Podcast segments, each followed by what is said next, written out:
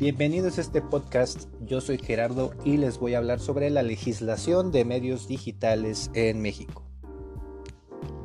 Ok, los temas que vamos a eh, tocar a continuación son temas donde se están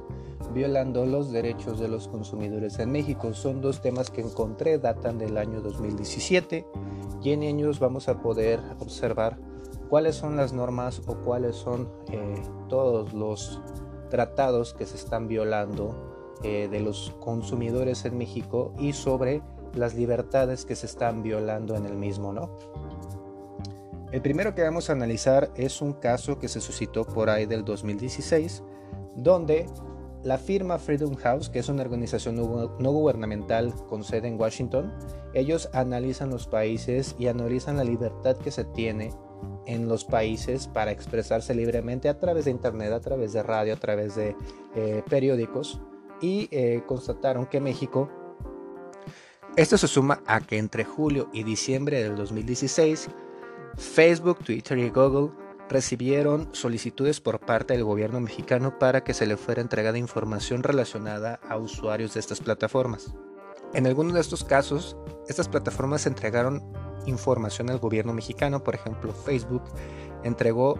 eh, información relacionada con 1032 usuarios. 72% de los casos Facebook entregó información al gobierno mexicano. Twitter recibió 19 solicitudes y el 21% de la información eh, relacionada con estas cuentas fue entregada al gobierno mexicano. Google recibió 179 solicitudes del gobierno mexicano para obtener información sobre 230 usuarios o cuentas y la compañía entregó el 54% de información de estos casos.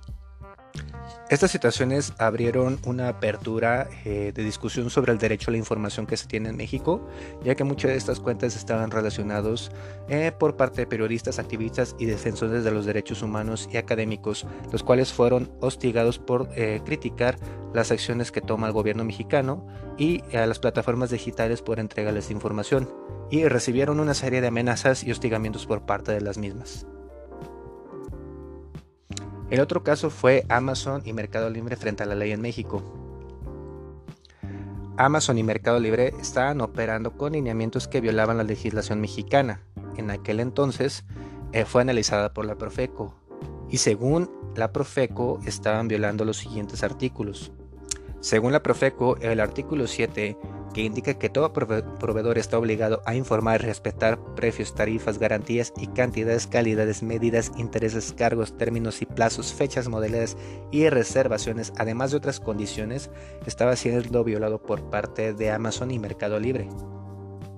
Adicional, estaban violando el artículo 90, el cual dice que los proveedores no pueden deslindarse de sus responsabilidades ante alguna inconformidad del cliente y obligarlos a liberarse de su derecho de ampararse ante la ley en caso de necesitar protección por alguna irregularidad. Estas instituciones pueden obtener una penalización ya que se tiene que analizar el caso de la gravedad del delito cometido y sobre todo la información sensible que se ha eh, filtrado en el caso de la filtración de datos, deben de ser analizados los casos y se pueden obtener multas dependiendo de la gravedad del delito, que van desde lo económico hasta la cárcel. En el caso del incumplimiento que está teniendo Amazon con sus consumidores, las multas son económicas, pero al ser los comercios internacionales, las multas pueden ascender hasta las millones de pesos. Para finalizar, nosotros como mercadólogos es necesario conocer la legislación de medios, ya que nos ayuda a evitar multas, filtración de datos, publicidad engañosa o incumplimientos de acuerdos ante consumidores. Nos ayuda a evitar copias que nos puedan traer problemas, legales y en caso de necesitar defendernos ante algún suceso, saber a qué organismos recurrir.